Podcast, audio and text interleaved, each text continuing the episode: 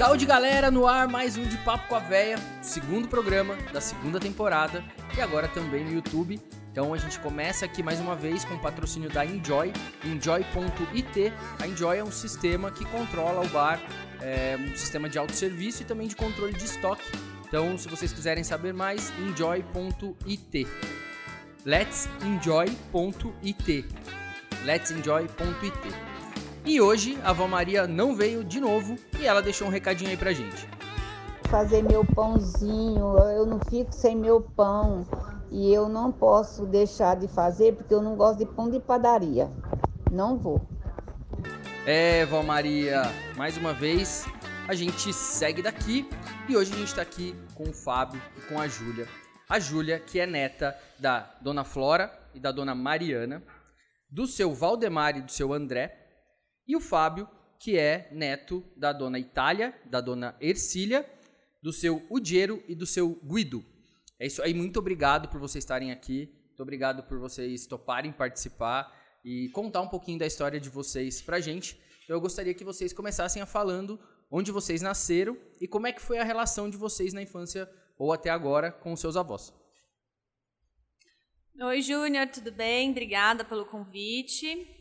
É, vou contar um pouquinho da minha relação, principalmente com a Dona Flora. É, a Dona Flora é de Paraguaçu Paulista, 500 quilômetros quase aqui de São Paulo. E eu passei minhas férias inteiras com ela, apavorando lá a casa dela, fugia de noite, pegava a bicicleta, saía para andar, ela ligava para minha mãe dedurando tudo que eu estava fazendo de errado.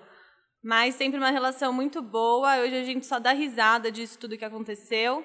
E levo ela para os nossos bares, ela toma cerveja, então a dona Flora é uma querida. Legal. E você, Fábio? Pô, eu. Tenho uma relação ótima com meus, com meus avós, né? Dois já são falecidos, mas desde criança sempre fui muito, muito apegado a eles. Então, sempre viajei muito com eles, pro interior, pra praia. Tive, tive uma relação de principalmente férias, assim, passar minhas férias, férias com eles. Então, só memórias boas. Legal. E aí, conta um pouquinho, vocês cresceram, vocês foram estudar, fazer faculdade, qual que é a formação de vocês? Eu sou formado em administração, a Ju também, na, na verdade a gente estudou junto, a gente fez FAP, a gente entrou junto e ela saiu antes, mas os dois fizemos administração. Se ela saiu antes, teve algum... Teve um tropecinho, teve, um, trope... tropecinho. Teve um tropeço é. aí. Não, da minha parte, né? Eu saí antes porque eu me formei antes, Sim. que fique bem claro. Não, tá muito claro de quem foi okay. o tropeço. Eu podia, ter, eu podia ter tropeçado mais, mas foi só um tropeço. Legal. E aí, como é que vocês entraram no mundo da cerveja primeiro, assim, né? Antes até de falar dos bares. Então, é, a Júlia e o Fábio, eles são proprietários do Ambar e agora acabaram de, de inaugurar o Tank. E como é que foi essa, como é que começou essa paixão por cerveja, que eu sei que vocês têm, e depois como é que surgiu a ideia de, de montar e de estar nesse mundo? A gente, bom, a gente está juntos há muito tempo, né? Então, bar sempre foi um, um ambiente nosso. A gente sempre estava no bar, namorando em bar e tudo mais. Mas a gente fez faculdade uh, e na época da faculdade cada um trabalhava em, em setores diferentes. O Fábio trabalhava em banco, é, no Itaú especificamente. Eu trabalhava em RH né, na IBM. Mas a gente sabia que ia ser uma coisa passageira. A gente não queria fazer carreira, a gente nunca teve essa vontade, a gente sempre quis empreender. Ainda mais por curso de administração, você sempre é motivado a fazer isso. Acho que na nossa família, nossos pais também sempre foram empreendedores, então a gente já tinha um pouco dessa visão. E, uh, e aí acho que a gente sempre foi buscando uma oportunidade e a gente encontrou a cerveja artesanal, a gente gosta de beber bastante. E a gente falou, meu, esse, legado é, esse mercado é legal, ele está crescendo, é, a gente gosta de bar, por que não fazer, é, não abrir um bar da nossa cara, do nosso jeito? Você já tinha alguma experiência, assim, ou já tinha nada? Nada, nada. A gente não tinha experiência, a não ser dessa que a gente estava no escritório, né? Mas antes a gente foi se aprofundar no mercado. Então a gente foi estudar, a gente foi fazer curso de sommelier, a gente foi viajar, ver o que estava acontecendo lá fora. tudo, todos os cursos de administração de bares e restaurantes. Eu estava saindo da pós, eu fiz pós também, então foi tudo bem estudado, assim, não foi diversão. E o Amber tá com quantos anos?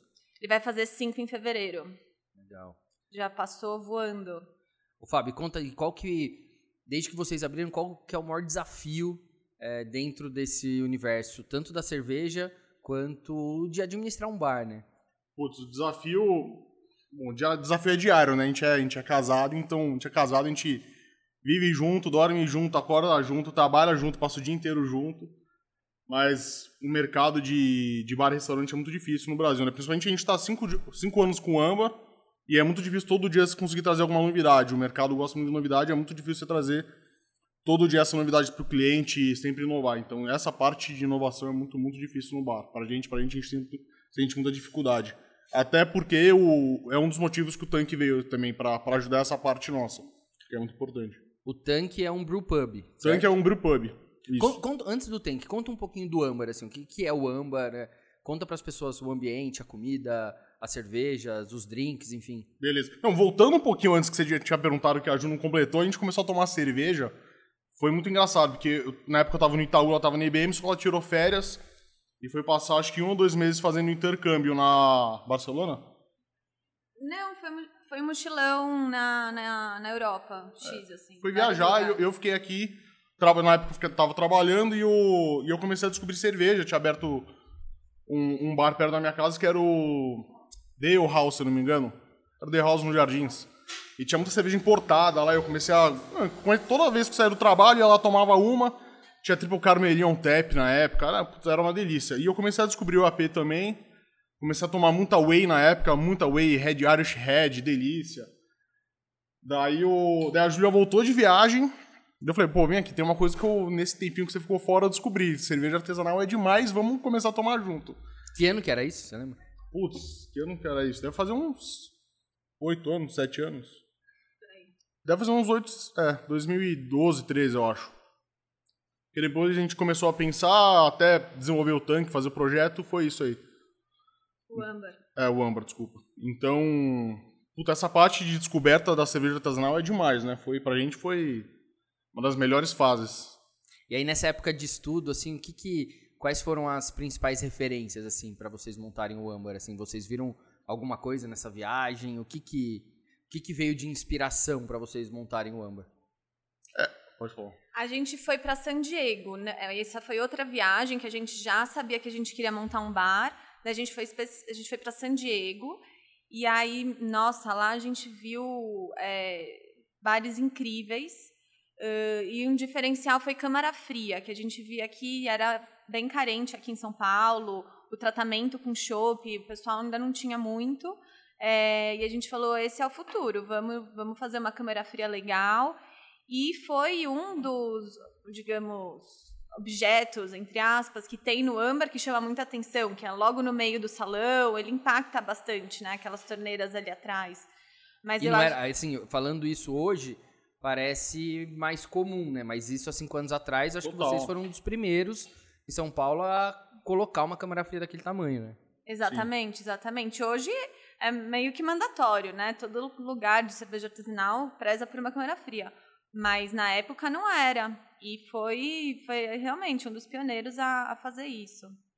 Não, mas sete anos atrás, quando a gente foi fazer essa, essa viagem para San Diego, a gente foi para descobrir mesmo, né? A gente não, não, tinha muita noção do que a gente queria fazer ainda, né? A gente sabia que a gente queria fazer uma coisa diferente do que já tinha no mercado. Mas, meu, era impressionante. De cada cinco bares que a gente ia, quatro era exatamente esse esquema. Tipo, câmera fria, coração do bar, todo mundo conseguia ver a câmera fria. Às vezes era tudo de vidro, conseguia até ver dentro. Falou, meu, esse é o caminho e vamos, vamos seguir nessa linha. Tipo, vamos aceitar que a câmera fria vai ser parte do, do conceito do bar. E, e era isso, tá com uma câmera fria grandona lá. E dessa viagem até o bar inaugurar, quanto tempo foi de planejamento, execução, obra? Como é que foi?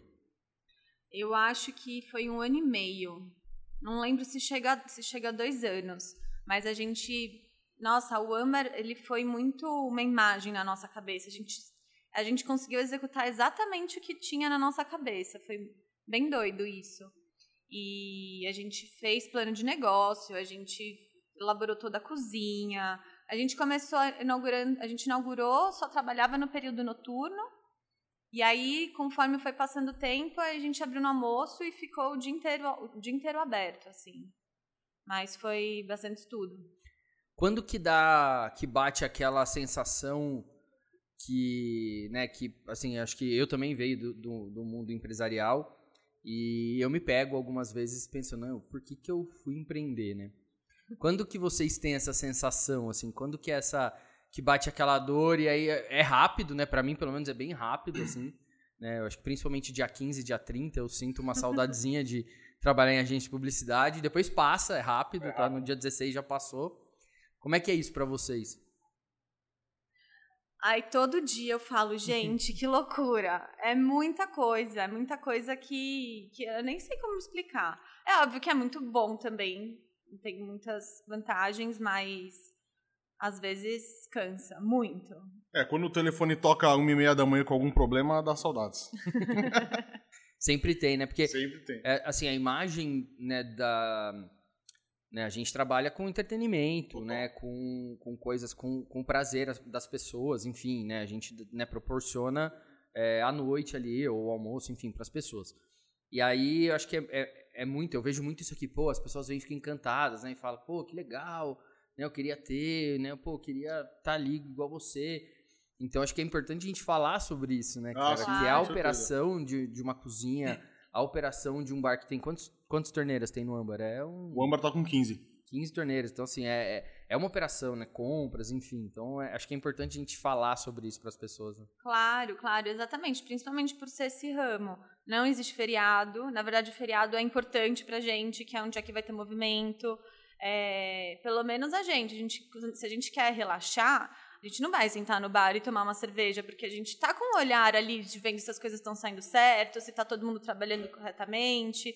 Então, às vezes, ai, vamos ver os amigos. Vamos para outro lugar. Se a gente quiser curtir, a gente precisa ir para outro lugar, porque lá é um ambiente de trabalho nosso e é 24 horas. O âmbar abre, por exemplo, de segunda a segunda. Não tem um dia que você não respira e fala, ai, tá tudo fechado, tudo certo, agora eu vou me acalmar aqui. Não tem isso. Toda hora tem gente lá, operação rolando. E é filho, né? Imagina, a gente não tem filho, mas a gente fala que o âmbar e o tanque são filhos. Por mais que a gente esteja aqui, sempre tem uma luzinha ali falando que, né, presta atenção, tá aberto. É, altas coisas podem acontecer. E, assim, do que vocês... É, conta pra gente um pouco sobre o que que o tempo, né? Mesmo que, né, no caso de vocês foi um tempo curto em empresa, mas o que que trabalhar em RH é, te fez aprender que você usa hoje numa, na operação de um bar? Olha, especificamente, a minha área era talentos, então aprendi muito. Imagina, a gente identificava os talentos na IBM e destinava programa para reter eles. É óbvio que lá você vai identificar um, ta- um talento, você tem que passar por um monte de programa, um monte de questionário, um monte de coisa. Mas no meu trabalho, identificar as pessoas que são boas, reter elas, é, é fundamental. Ainda mais nesse ramo que a rotatividade é gigante, né? A nossa equipe roda muito, por mais que a gente tenha as pessoas que sempre começaram, que estão lá desde o começo com a gente, roda, a gente sabe disso. Mas reter talento é, é importante e muito difícil. Muito difícil. Legal. É, e você? Fê? Eu trabalhava com cobrança de crédito dentro do Itaú, então eu não vou dizer que eu tirei muita coisa, porque eu, eu tratava direto com os escritórios de cobrança que ligam pra gente cobrando, né? Então. Mas eu aprendi bastante coisa com o chefe, né? Então, o que, o que fazer e o que não fazer, principalmente. Então, foi bem positivo. Eu fiquei quase um ano, então foi bom. Legal. E como é que é a- relação de vocês? é, como vocês fazem? O que, que vocês têm de acordo entre vocês para conseguir separar um pouco a relação de sócio? Né? Todo mundo fala, ah, a sociedade é um casamento, né? Mas tem a questão, eu passo por isso aqui também. é, como é que vocês conseguem desligar? Vocês têm algum, alguma coisa que você fala, não, agora a gente vai desligar e a gente. é, nós somos um casal. Tem isso, assim? Como é que é essa. Então não tem. Que acordo! Não tem, não tem acordo, não tem, toda hora a hora. Então, Mas eu acho que com o amadurecimento, assim, a gente vai identificando. Isso não, não foi acordado, Mas eu acho que a gente já tá vendo, tipo, chegamos em casa, vamos evitar falar. Mas não, não isso nunca foi verbalizado. Vamos verbalizar agora, né? Mas isso nunca foi verbalizado. Vamos fazer um acordo agora. um acordo Agora. agora. A gente evita falar, a gente já sabe quem toca mais tal área. Então tem coisa que a gente acaba nem passando. É mais um, um feeling mesmo, sabe? Esses dias eu cheguei em casa bravo, falando, Fábio, vamos, vamos, vamos, vamos falar agora. Eu falei, meu, é verdade. É verdade, não vamos falar agora. É complicado, É. né? É, tem que ter o feeling. Tem hora que não dá, tem hora que não dá. Legal. E agora eu queria falar um pouquinho do Tank também, né? Inaugurou agora. É, a gente vai rodar as imagens aí também, né? Da, desse brew pub. Conta um pouco do conceito pra gente, o, é, um pouco da operação, do cervejeiro, enfim, das cervejas. É, fala um pouco dessa cerveja, que tá uma delícia, por sinal, que você trouxe. Mas conta um pouquinho do, do brew pub primeiro. Legal, é, não, começando da cerveja que a gente trouxe, a gente trouxe uma, uma Juicy IPA, é, da nossa série Hop Singles, então ela é uma single hop de HBC 472, ela traz bastante nota de, de coco, um pouco de madeira, um pouco de, de limão também, mas o coco é predominante, então ela ficou, ficou bem legal, 6,5 de álcool, fácil de tomar, é a primeira da, da série Hop Singles. O, o tanque é um projeto nosso antigo, assim, acho que logo depois de dois anos de âmbar, a gente sempre teve na cabeça que a gente queria ter alguma coisa ligada à, à fabricação mesmo, né, à produção, porque pra gente era o caminho natural disso, a gente já tinha um bar, a gente comprava de terceiro, a gente falou, pô, a gente quer ter alguma coisa nosso que a gente consiga criar também, que entra naquele, o que a gente falou no começo, né, da parte de a gente começar a criar coisa nova pro âmbar, que a gente ficava muito engessado e dependendo de, de terceiros, então o tanque veio para ajudar bem essa parte. Mas é um projeto super antigo nosso, né? Acho que de uns três anos, pelo menos. Tanto que a nossa identidade visual que tá 2020, puta, lá já foi 2018, já foi 2019. já foi duas vezes atualizada. Então, é isso. A Ju pode falar mais como começou tudo. É, essa, esse sentimento que a gente teve de uns dois anos e meio assim do âmbar combinou para algumas cervejas que a gente tem no âmbar da casa, que a gente terceirizava a produção. Tem alguns rótulos como Juice, Ambar Ale, Easy Going. A gente já começou a ver esse movimento e ia fazer cervejas do âmbar, mesmo que não tenha uma fábrica lá, né? Uhum. E, bom, e aí a Uma gente... operação de cigano dentro do bar. Isso, exatamente. E aí a gente falou, não, vamos, vamos caminho, vamos crescer, a ideia é crescer, não dá pra gente ficar estagnado, vamos, vamos crescer. Então a gente pensou em ter um brew pub, sempre com a ideia de ter aquele, os tanques, né, que são aqueles tanques horizontais, que são tanques de serviço. Então, depois eu explico um pouquinho mais dele, mas ele é o, o, o que a gente já pensou em ter no tanque, por isso que a gente chama tanque, e foi a partir dele que a gente começou a entender o que, que a gente queria para o bar. Então, seria a fábrica, é, teria que ser grande, tinha que ser perto do âmbar, porque a gente é só dois, então a logística precisa ser fácil. É, precisa ser grande para girar uma fábrica. E aí a gente, depois de um ano, encontrou o ponto e a, lá era uma casa antiga de Pinheiros, e aí a gente teve a ideia de deixar a casa não em seu formato original, mas com as referências da casa. Então, você vai lá, você tem os caquinhos no chão de ardósia, que lembra o quintal da avó vermelho, você tem as vigas aparentes. Então, você se sente numa casa com todo um balcão gigante integrado, e é uma pena que na pandemia a gente não consiga usar esse balcão. Tem 25 assentos, a gente está usando, sei lá, 7 assentos mais ou menos. Quantos lugares tem no total lá? No total tem 85 assentos, mas agora na pandemia tá acho que 40, se eu não me engano, talvez um pouquinho mais. Mas com o balcãozão dá uns 85. É, e aí a gente foi fazer todo o logo, é, toda a reforma. A reforma, inclusive, ela começou no começo da pandemia. Então foram, foi, foram tempos muito difíceis pra gente, porque a gente estava começando uma obra sem saber se a gente ia conseguir operar, uma coisa maluca, assim. É, os próprios tanques, a gente importou eles, eles vêm da Holanda. E eles já estavam aqui no Brasil há mais de ano, esperando o Caramba. tanque abrir. É. E falando um pouco deles, são tanques de serviço que a cerveja pronta já vai para lá e de lá vai direto para a torneira. Então, sei, a gente tem 15 torneiras lá, seis delas estão no tanque, que são esses tanques de 500, e a gente enche ele, é uma bag que tem dentro dele. Então a gente enche essa, essa bag e conforme vai saindo o chopp na torneira, essa bag vai diminuindo. Tudo via ar comprimido, a cerveja não oxida, é fácil oxigenação, é fácil a limpeza. E os cervejeiros adoram, porque não precisa encher um monte de barril. Não precisa fazer SIP, né? Não precisa fazer SIP de tanque, não precisa limpar é, barril depois. É. Putz, é super prático. Legal. Isso economiza muito, né, muito. na operação. Muito tempo. É, muito legal. tempo, muito produto também, um monte de coisa. Muito bacana. É bem legal. E as cervejas? Fala um pouco do, do que, que vocês imaginam, o que, que o Tank vai ser, é, vai produzir, que tipo de cerveja? Tem alguma linha assim específica? Como é que vocês falam sobre a cerveja? Legal. Cara, a gente quer manter o nosso leque bem aberto, assim. A gente não quer ser uma casa que só produz IPA, por exemplo, então a gente quer fazer um pouco de tudo. A gente abriu a casa com. A gente, a gente também a gente demorou para. O tanque ficou pronto, sei lá, dois meses antes da inauguração, mas a gente queria abrir a casa já com um leque alto de, de opção. A gente não queria, não queria abrir a casa com cinco opções, então a gente abriu com o meu. Desde uma.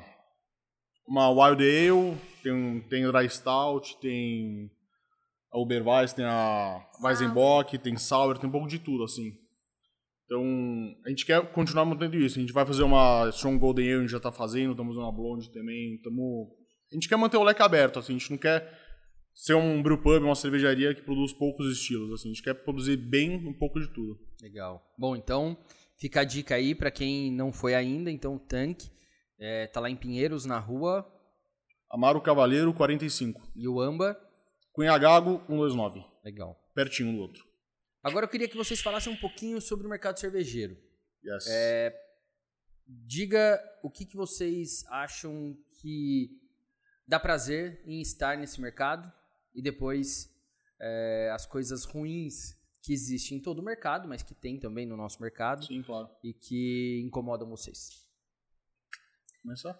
É, o que dá prazer é óbvio que a cerveja em si. É muito bom você sempre ver criações. Agora, eu principalmente agora com o Pub, nossa, é um universo gigante, aprendo muito, né? Então, aprender bastante ter, e conseguir tomar essas cervejas é, é um prazer enorme.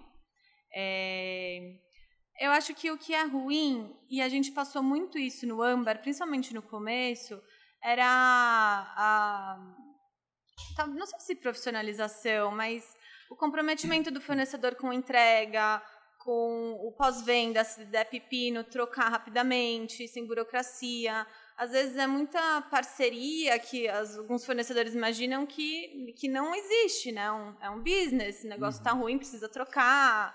Então, eu acho que é esse profissionalismo mesmo dos fornecedores. Eu vejo isso mais no Amber, porque lá a gente tem 15 rótulos, 15 torneiras de chopp rotativos, então entra e sai chopp diferentes a todo momento. Vira e mexe da pepino, entope torneira, precisa trocar barril, é fundo de barril. E eu não vejo muito esse pós acontecendo, é sempre muito difícil. Eu acho que tem melhorado. Isso foi mais. Ou a gente acostumou também, né? Tem isso.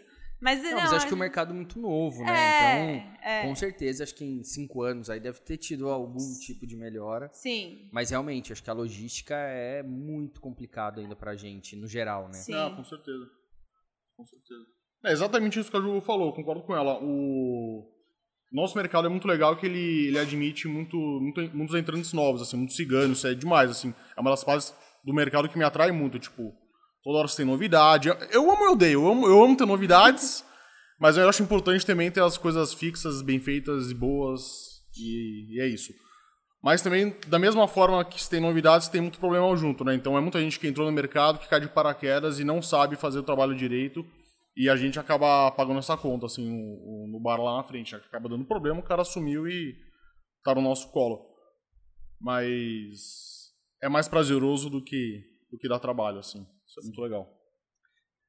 É, bom, legal. que mais? É, vamos lá. Para a gente seguir aqui, um ponto que eu acho que era legal a gente tocar. É, tem alguma coisa que, que eu não perguntei que vocês gostariam de falar? Algum, alguma coisa que a gente não cobriu que seria importante para vocês falarem? Como é que. Cara, assunto tem de tudo, né? É difícil. Acho que não. Quer falar um pouquinho mais das cervejas, das linhas? Ah, vai- vão ser cervejas fixas? É, vai trocar sempre? Qual que é a ideia? da- É, a ideia lá a gente tá descobrindo ainda. né? A gente vai, com certeza, vai ter uma coisa ou outra fixa. É, então, já tem cerveja que a gente tá refazendo. Então, a gente já fez a Dang the Tank, que é uma West Coast, que, com Strata. A gente tá fazendo também uma, uma semi-date, que é a, uma American Lagerzinha nossa, que vai ser a American Lager, provavelmente vai ser fixa a nossa. A First Date, que a gente trouxe aí uma First Date, não trouxe pra tomar? Trouxe. E a Semi-Lager e a Semi-Date são cervejas que a gente fez, tipo, na batelada teste lá do tanque. Então, no startup junto com o Egisa. E elas ficaram muito boas, então a gente meio que vai deixar a receita fixa rolando já. A First Date é uma German Pils e a Semi-Date é a American Lager, que não falei. E a gente fez com... Tem aí? Tem aí? Tem, a First Date tem. A gente podia pegar pra tomar. E, o... e é legal que a gente fez com, com o esquema que o Rodrigo, que é o cervejeiro nosso, gosta muito de fazer, que é o parte gale, né? Então você fez duas cervejas uma abraçagem só, só com a lavagem do- dos grãos ali, saiu duas. Isso é bem legal. Legal. Vamos pegar ali pra provar first. Boa. E a gente vai. A gente lançou também uma, uma, uma Farmhouse Ale, que a gente gosta demais. É um. Puta, é um estilo dos nossos prediletos que a gente sente falta às vezes de engatar lá no, no Amber também. Mas sempre que o mercado tem, é uma coisa que a gente quer tentar apostar bem assim no, no tanque. Como é que foi a parte burocrática lá pra tirar as licenças? Foi tudo tranquilo? A Ju vai Porque tem essa melhor. lenda, né? Que ah, É. é. super difícil. E eu, a gente foi muito simples, Sim, assim, muito sim. tranquilo.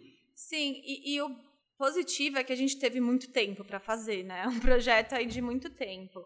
É, Então, não, não foi. A gente já tinha experiência do AMBA, de bar e restaurantes. Então, bar e restaurante engloba bombeiro, engloba um monte de coisa que a gente já tinha experiência. Mas a gente sempre fez tudo com muita cautela. Então, a gente assim, não, não abriu e falou, ai, vamos ver depois. Ai, a gente precisava saber, na na nossa metragem, que a gente é grande, o que, que permite, o que não permite. Você sempre estuda as coisas antes de executar.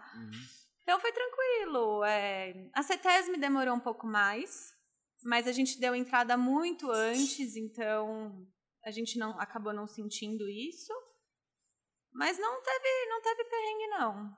É, é importante prestar atenção no começo, assim, ver, ver região, ver se pode, ver, ver tudo isso. Ah, é, isso é importante. Mas assim, fazendo certinho, gente, dificuldade vai ter. Dificilmente vai ter algum problema. Então, faz que com tem, né, calma. tem essa lenda, né? Tem, Às vezes as pessoas total. falam, Tem. não, mas é super complicado e eu acho que hoje, né, é, pelo menos assim, até os fiscais que vieram aqui, foi super, muito Foram. legal, muito tranquilo, conversando, explicando, ó, faz isso, né, mexe aqui, é, mas foi, foi um processo muito suave pra gente, assim, a obra é muito mais difícil, né, você lidar com a obra, com, né, com toda a parte de obra mesmo, do que a parte burocrática, acho que foi, pra gente foi bem tranquilo Não, também. total. A gente também. Tanto a CETESM como o MAPA, os- todos os dois foram muito solícitos pra gente. O MAPA, várias vezes a gente precisou de ajuda. Antes de começar a obra, a gente estava com um projeto de arquitetura. A gente. A gente, a gente tava na planta mesmo, no projeto, a gente ia, visitava o mapa, pedia ajuda deles lá no local mesmo, e eles instruíam, falaram, ó, assim pode, assim não pode, te dou essa dica tal, XPTO, e ajuda a gente demais, assim, meu, a gente não tem um A pra falar, os caras sempre... É só você querer ajuda, se querer ajuda, se você ajuda, os caras te ajudam, então É, isso é muito bom. Mas o que você falou que é muito importante é ver região, se pode não pode. Porque tem algumas zonas que você não pode ter uma cervejaria ou indústria, que- qualquer outro tipo. Então, estudar a região antes de, de fazer qualquer coisa é importante. Muito bom. O que, que vocês deixam de dica para quem quer empreender neste meio né, de bares, de restaurantes, enfim, no meio cervejeiro? O que, que vocês gostariam de ter ouvido aí há sete anos atrás? Hum.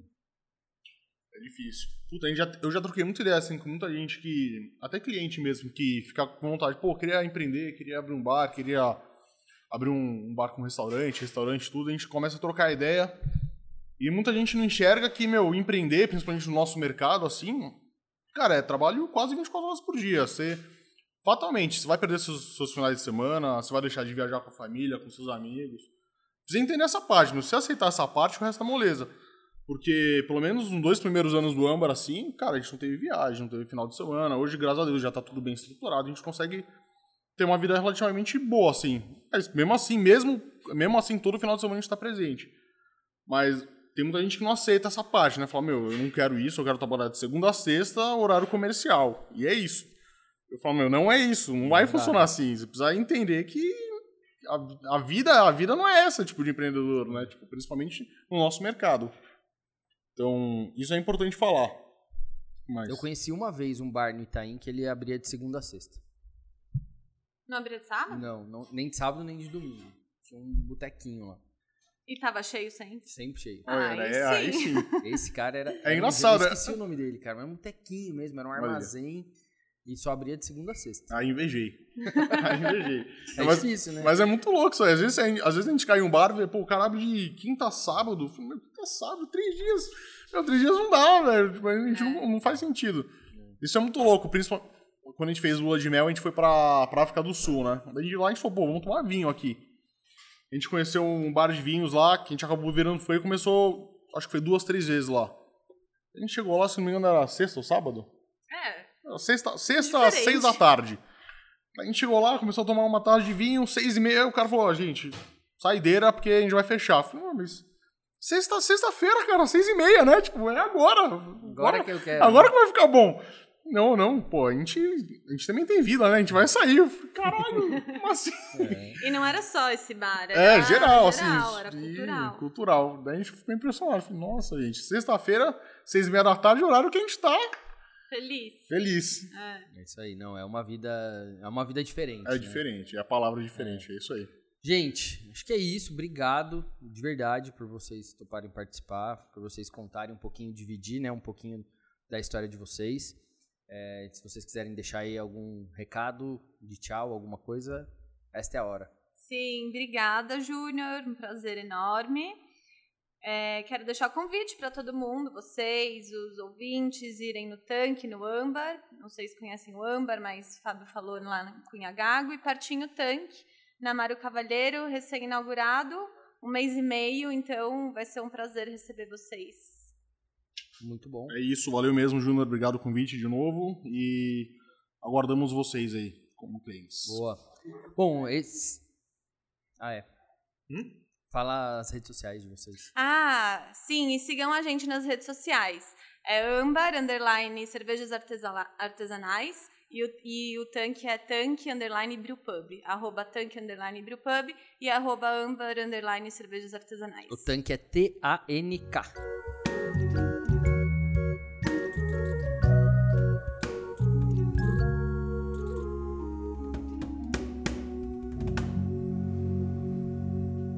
Este podcast foi apresentado por Júnior Botura, fundador da Cerveja Voz e neto da Avó Maria, com participação de Júlia e Fábio, do Barambar e da Brew Pub Tank. Produzido e editado por RP Podcasts, com assistência de produção de Pedro Pontes. Se você gostou desse episódio e conhece outras pessoas que provavelmente vão gostar também, ajude-nos a crescer, indicando o nosso podcast para outras pessoas que você acredita que vão gostar também. Se você está ouvindo esse podcast no Spotify, saiba que temos um canal no YouTube, Cerveja a Voz. E se você está assistindo esse podcast no YouTube, saiba que também estamos no Spotify. É só você procurar lá, de papo com a véia. Siga a gente também nas outras redes sociais, o Instagram, arroba Cerveja Voz, e o Facebook, barra Cerveja Voz. Deixe nos comentários ou então mande no nosso Instagram pessoas que você gostaria que entrevistássemos aqui. Se você deseja comprar qualquer um de nossos produtos, entre em www.avozencasa.com.br. Muito obrigado por ter ouvido esse episódio até aqui.